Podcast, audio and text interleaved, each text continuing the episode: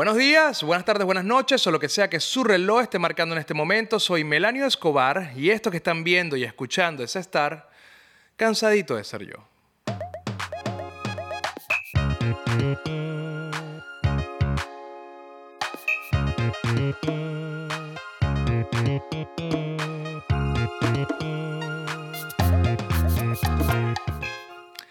Y en este cansadito vamos a tocar el tema de la salud mental. Creo que durante toda esta cuarentena y toda la pandemia hemos visto cómo las personas están sacando a relucir todos los problemas que tenían de alguna forma enclosetados en ese cerebro, están saliendo todos a flote y hemos sido testigos de todas las desgracias y las infamias que inclusive las personas más famosas del mundo están padeciendo a través de redes sociales.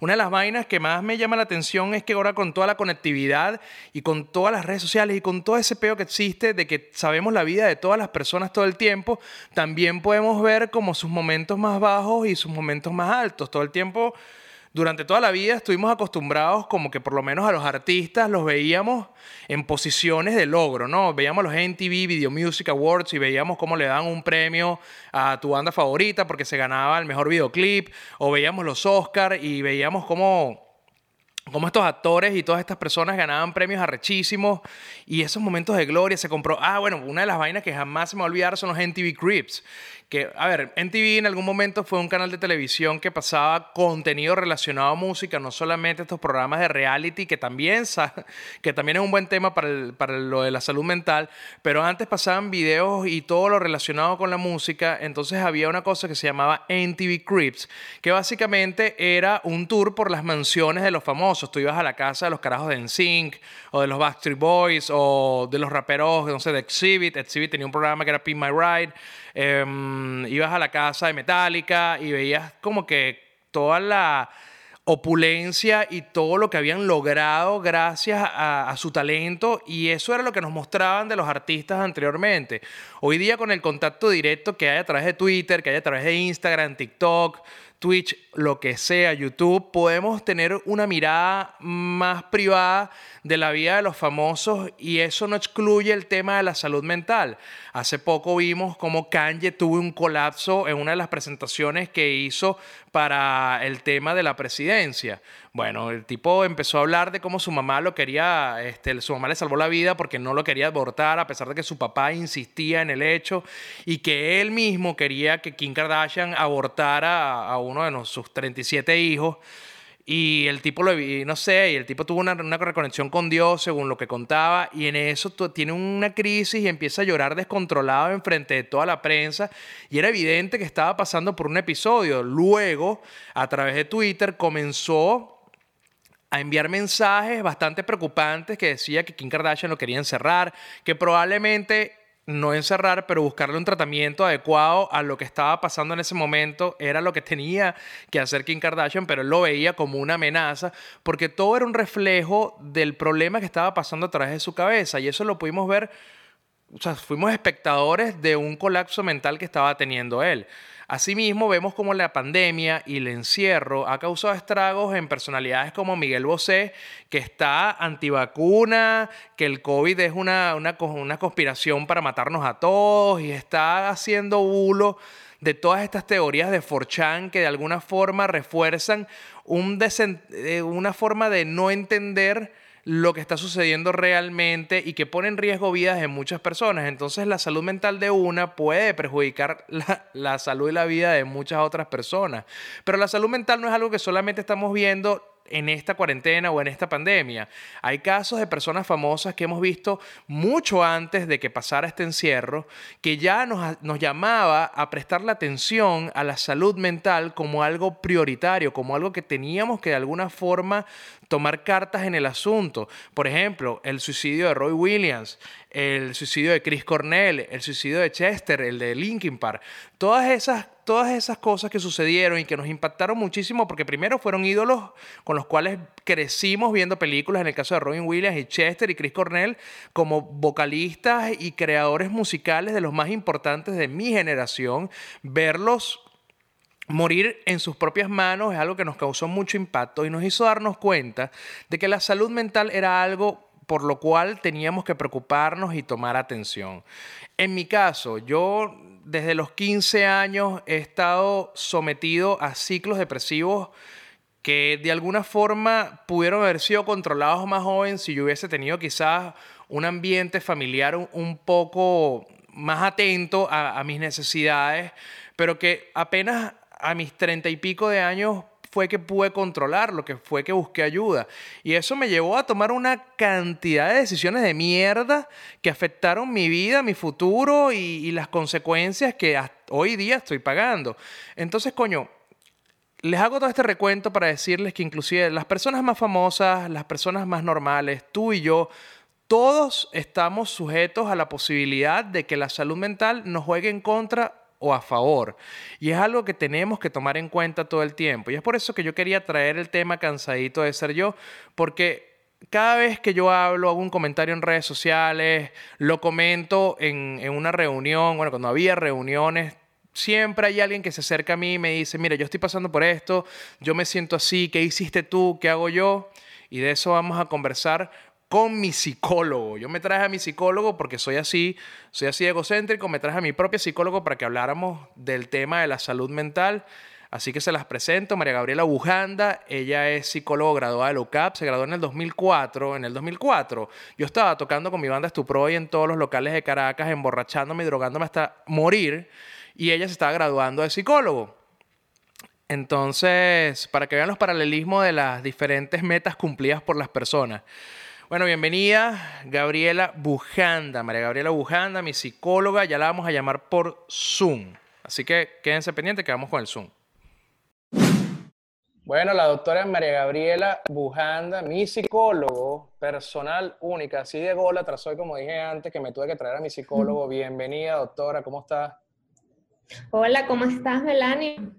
Bueno, bien, yo sé que hoy no es el, hoy no es el día de la sesión, pero bueno, vamos a tener una micro sesión aquí para Cansadito. Bienvenida, de verdad que, que gracias por aceptar la, la, invitación. Y lo que estaba contándole a la gente antes de que entráramos aquí en la entrevista es que ahorita con las redes sociales hemos podido ver cómo la gente exterioriza demasiado sus problemas de salud mental o las situaciones de salud mental que puedan estar enfrentando, pero que no es una situación que ya que estaba muy ajena de nosotros porque antes de la pandemia vimos como muchos artistas, este, músicos, se quitaban su propia vida como, digamos, como una conclusión de, de, una salud mental que no estaba siendo atendida, con un tema de depresión que no estaba siendo atendido.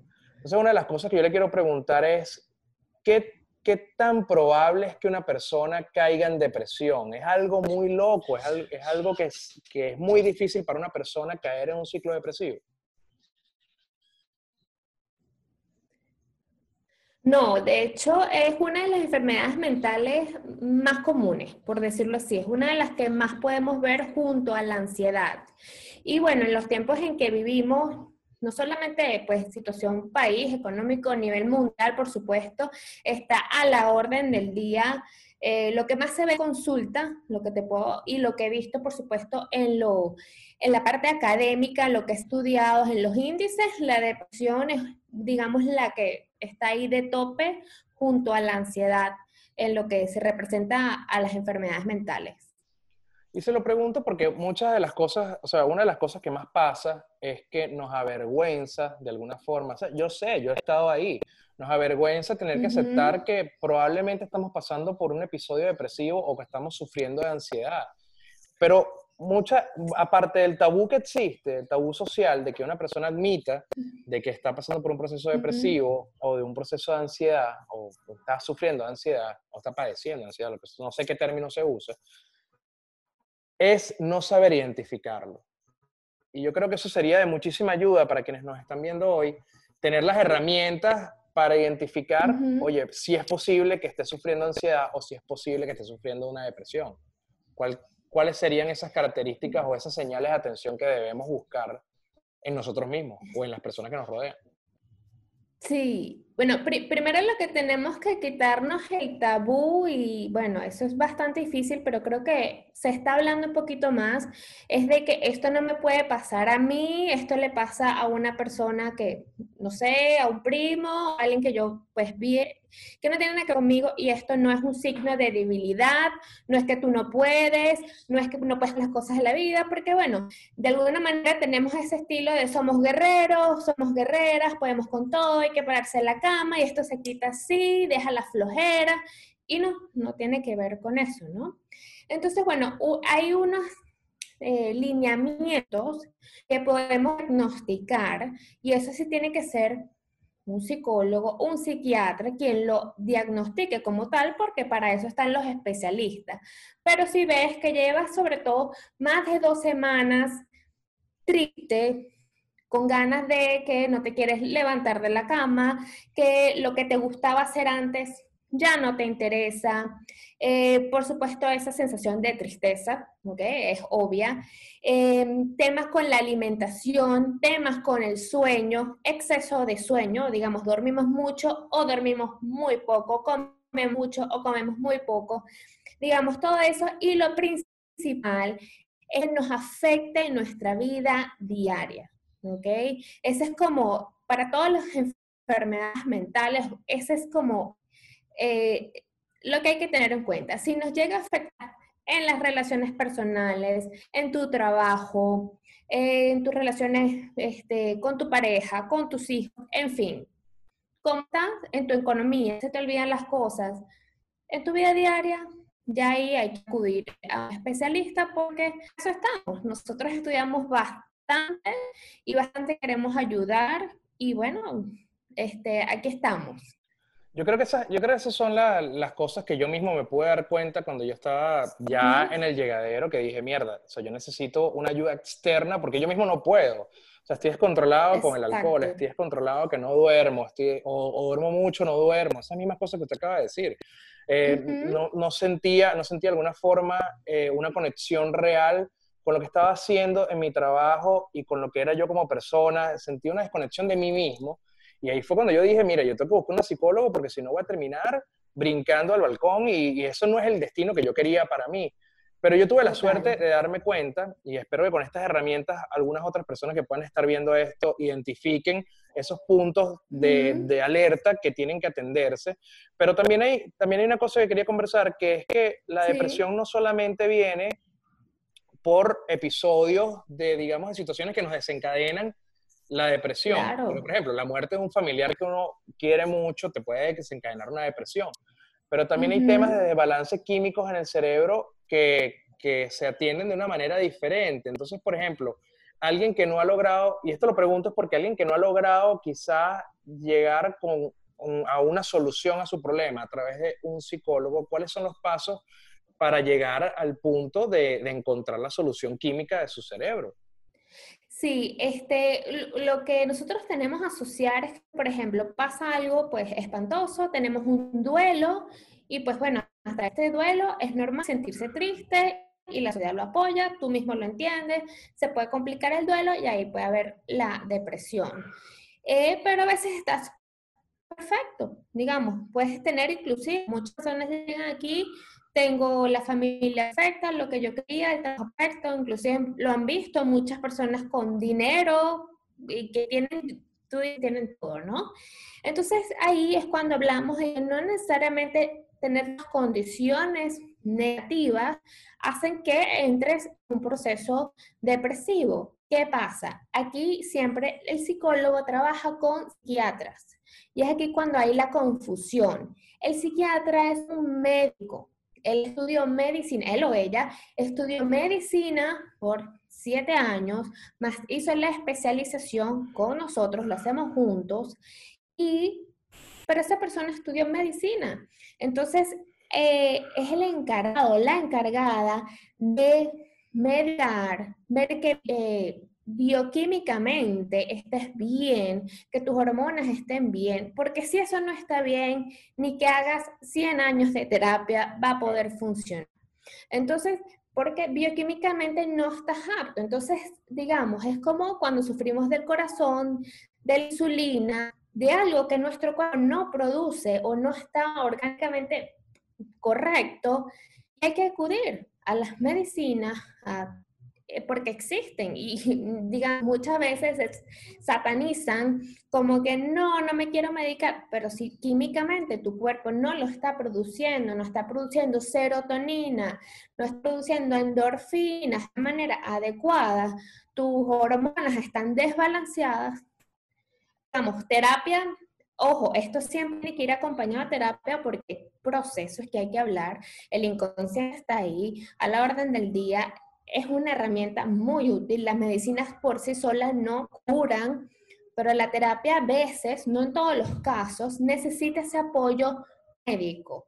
Y entonces cuando trabajamos siempre de la mano con un psiquiatra o una psiquiatra de confianza, que tenga esta misma visión que tenemos nosotros y considera si tú o no eres candidato para, para esto, ¿no?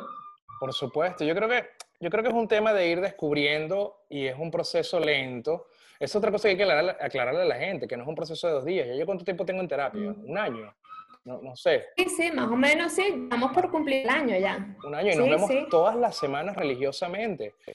Pero pero a ver, no todas las personas tienen la capacidad, bien sea económica, de tiempo o la voluntad, porque no, por motivo personal no quieren hablar de sus problemas con un psicólogo, con una psiquiatra. ¿Qué recomendaciones desde el punto de vista eh, profesional le puede dar a alguien que, mira, yo todavía no estoy listo para dar el paso o no lo puedo dar todavía? ¿Qué puedo hacer para de alguna forma mitigar esto que estoy sintiendo que me tiene tan mal? Ok, sí. Bueno, primero es reconocer, ¿ok? Primero como decir, saber que tengo un problema, porque a veces nosotros nos hacemos, no, es el día, no, es hormonal, no, tal persona es la culpable de, no, ¿ok? Entonces cuando nosotros sabemos, y como tú mismo llegaste ahí, hay que llegar a la conclusión uno mismo, no estoy tan bien, pudiera estar inclusive mejor, ¿no? Este, es como saber por ahí, ¿no? Nadie puede acudir a terapia, nadie puede asistir a ayuda o crear esa ayuda si no estás consciente de que algo no está del todo bien. Vamos a decir que económicamente no es para, yo, yo lo sé, digamos, eso es una de las trabas que tenemos, eh, que no podemos acceder a todas las personas que quisiéramos. ¿Por qué? Porque, bueno, no es una consulta, como tú le has dicho, es una consulta mínimo por mucho tiempo. No es algo que resolvemos en, digamos, a lo mejor una consulta médica que dos, vas dos, tres veces y ya estás listo. Esto es algo de tiempo, porque hay cosas que tomar. Entonces, sí, verdad, es una limitante y a veces que las personas no tienen, ese, digamos, acceso y bueno, digamos que hay que luchar un poquito aunque a que pues los organismos, el gobierno, las mismas entidades que nos aseguran, pues eh, avalen, ¿no? Y cubran en los costos de lo que es la salud mental. Pero bueno, apartando un poco ese tema, ¿qué podemos hacer? Mucho para la alimentación, por supuesto el ejercicio, que no vas a tener ganas de ejercicio. Pero ¿qué pasa? Esos son naturalmente los que van a incrementar tú, eh, las dopaminas, las endorfinas, el aspecto hormonal, ¿ok? Entonces cuidarnos mucho la salud física, ¿ok? Obviamente no era extremos, pero sí eh, nutrirnos bien, hacer ejercicio es lo mejor, eh, la vitamina D que no falte, porque bueno, también hay ciertos países en donde llega el invierno y existe la depresión por la falta del el sol. Este, no dejar el apoyo de nuestros amigos, nuestros familiares, las personas que nos hacen bien, no necesariamente tienen que ser tu familia, porque a veces pues hay relaciones tóxicas ahí o que no nos ayudan, pero sí tener ese grupo de apoyo, porque ¿qué hace, por ejemplo, la depresión? Nosotros no queremos estar solos, más fácil, ¿no? Querer encerrarnos en nuestro cuarto, no lidiar con eso, y no. Y no es que vamos a tener a nuestros amigos en donde apenas nos vean, nos van a, nos van a oír, ¿no? Si nosotros llegamos y que apenas abrimos la boca, es que a mí me pasa eso, no todos, digamos, pasamos por cosas difíciles, pero sí tener ese grupo de apoyo donde quizás podemos ser un poquito más abiertos nosotros mismos y decir, wow, la estoy pasando mal, no siempre tener una mejor cara, de, sí, a veces hay que enfrentar la vida bien, a veces hay que ir al trabajo con tu mejor cara y tu mejor ánimo, con tus hijos, con tu familia, pero hay que tener un espacio, hay que tener un espacio donde uno puede ser uno mismo y decir, wow, no puedo. Y lo más cómico es que te vas a encontrar tu mejor amigo, tu mejor amigo que te va a decir, no, yo tampoco puedo, yo no sé cómo es esto, ¿no? Entonces, este, también compartir un poco eso, eh, también verle la, eh, yo confío mucho el humor, hace mucho de, de decir esto, por ejemplo, los padres, y yo también soy madre, de decir, wow, esto es muy difícil, sobre ahorita en cuarentena, o por ejemplo estamos empleados o luchando con esto y tener otra persona que te diga, sí, yo también, o digamos, darnos la mano, también ser compasivos con esto, ¿no? Y eso también es una persona que, que está junto a ti y saber que no la está pasando fácil. Entonces, bueno, dentro de todo, pues, es no, de, no alejarnos. Creo que eso es una de las principales eh, cosas que hacemos, ¿no? Nos aislamos y, pues bueno, hay que saber con quién contar. No se puede contar con todo el mundo, eso lo sabemos, pero bueno, no, deja, no alejar ese apoyo. Perfecto, doctora, muchísimas gracias. Acaba de dar el punto de partida para lo que voy a seguir conversando con todas las personas acá en Cansadito de Ser Yo, el tema de, no, de, de, saber elegir con quién hablar los temas que estamos padeciendo. Es fundamental para comenzar el trabajo de recuperación porque la verdad es que no todas las personas son tus amigas y no todo el mundo te quiere. Acéptalo, no eres lo máximo. Pero eh, gracias, doctora María Gabriela Bujanda, mi psicólogo. Nos vemos esta semana, el viernes. Seguro que sí. Muchas gracias, pues. Nos vemos. Uh, chao.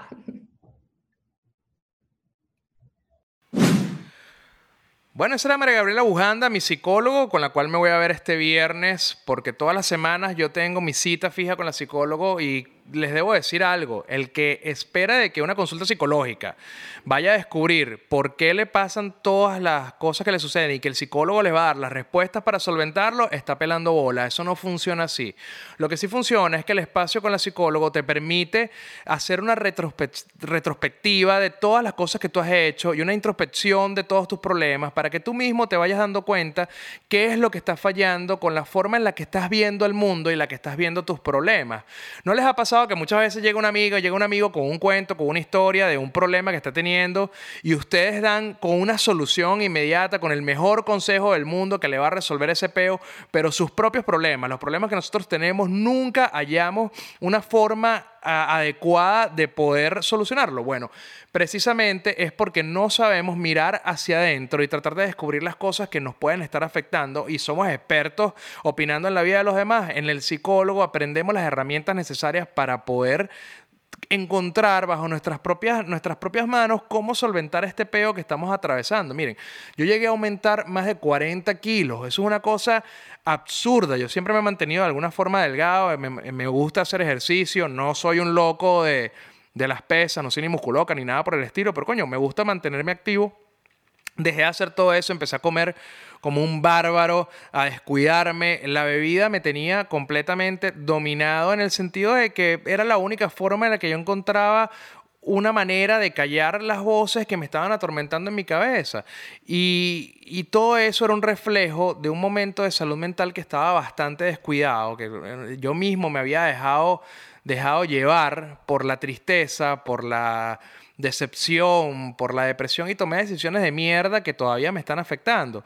Cuando yo me di cuenta de que no podía solo con la situación, que no podía de alguna forma Em, manejarla yo mismo fue que finalmente decidí contratar a una psicóloga que me dieron el número y me tomó mucho tiempo. Tuve ese número en WhatsApp este, por semanas hasta que decidí realmente contactarlo y le agradezco mucho a la amiga que me dio el número y le agradezco mucho a la doctora por haber hecho la apertura en su agenda para atenderme porque me cambió la vida. Como lo dije cuando estaba entrevistándola, tengo más de un año en consulta y es para mí más importante que salir a a, divertirme o a rumbear o qué sé yo. Para mí es uno de los momentos más importantes de la semana y del mes. Es mi, mi consulta con la psicólogo porque me permite analizar todas las cosas que voy viviendo en la semana y encontrar yo mismo una resolución positiva a los problemas que vamos enfrentando. El hecho de que estemos todos encerrados en nuestras casas no quita que los problemas sigan sucediendo y que el estrés laboral continúe y que el teletrabajo sea una maldita mierda que nos mantiene como unos esclavos al computador día y noche porque además estamos en la casa. ¿Cuándo coño la gente se paraba de la cama y llegaba a la oficina en tres minutos? Bueno, ahora lo hacemos porque estamos trabajando desde el hogar. Y eso es algo terrible para la salud mental y tenemos que empezar a manejar las herramientas para no, para no decaer. Miren, uno de los consejos que les puedo dar es tratar de aceptar las situaciones que están viviendo y tratar de aceptar que pueden necesitar ayuda.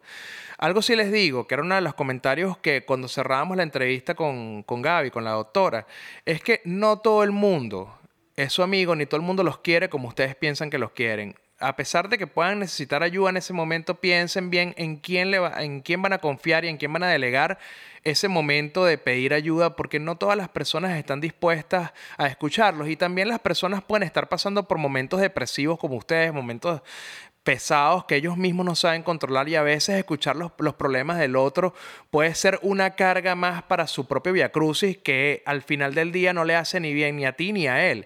Sepan elegir con quién hablar. Obviamente si están en un momento de emergencia que ya no aguantan más, mire, hasta el, hasta el, tipo del ascensor, el tipo de la recepción, la señora que está en su casa, el vecino, el del kiosco, el del delivery, cualquier persona es buena para evitar que se, que se desencadene una serie de acontecimientos que terminen en una tragedia. Pero si ustedes tienen la capacidad de, en ese momento de analizar, mira, ¿a quién le voy a contar mis problemas? Bueno, sepan elegir porque no todas las personas siempre están abiertas. Yo mismo he sido víctima de contarle mis problemas a las personas que no debía y eso siempre te dispara por la espalda. Lo importante es saber identificar quiénes realmente son sus amigos y, que, y tratar de diferenciar si esos amigos están en la capacidad de escucharlos o no.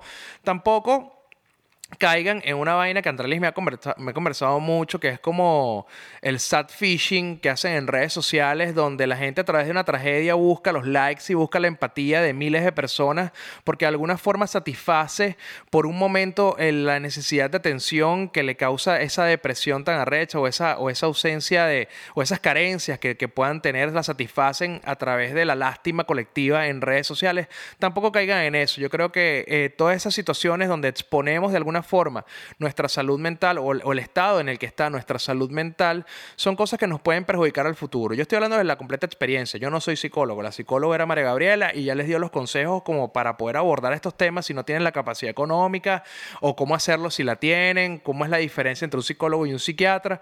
Pero se los digo de la experiencia propia, sepan elegir con quién conversar, sepan identificar las señales. Coño, beber tres días seguidos es normal a los 22 años, no es muy normal a los 30 años.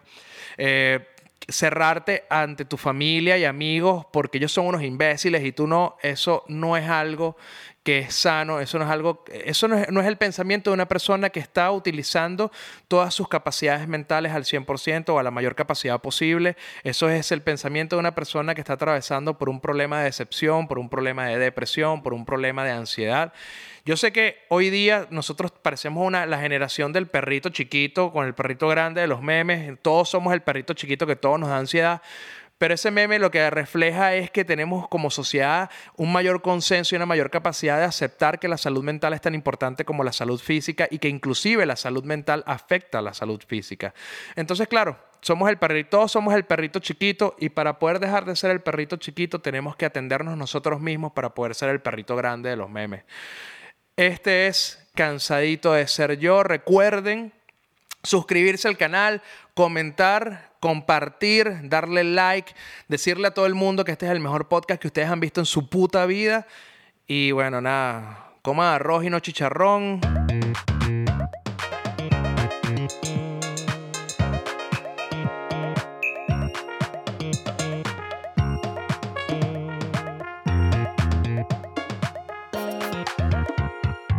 Recuerden que el cielo es azul como tus ojos, bebé.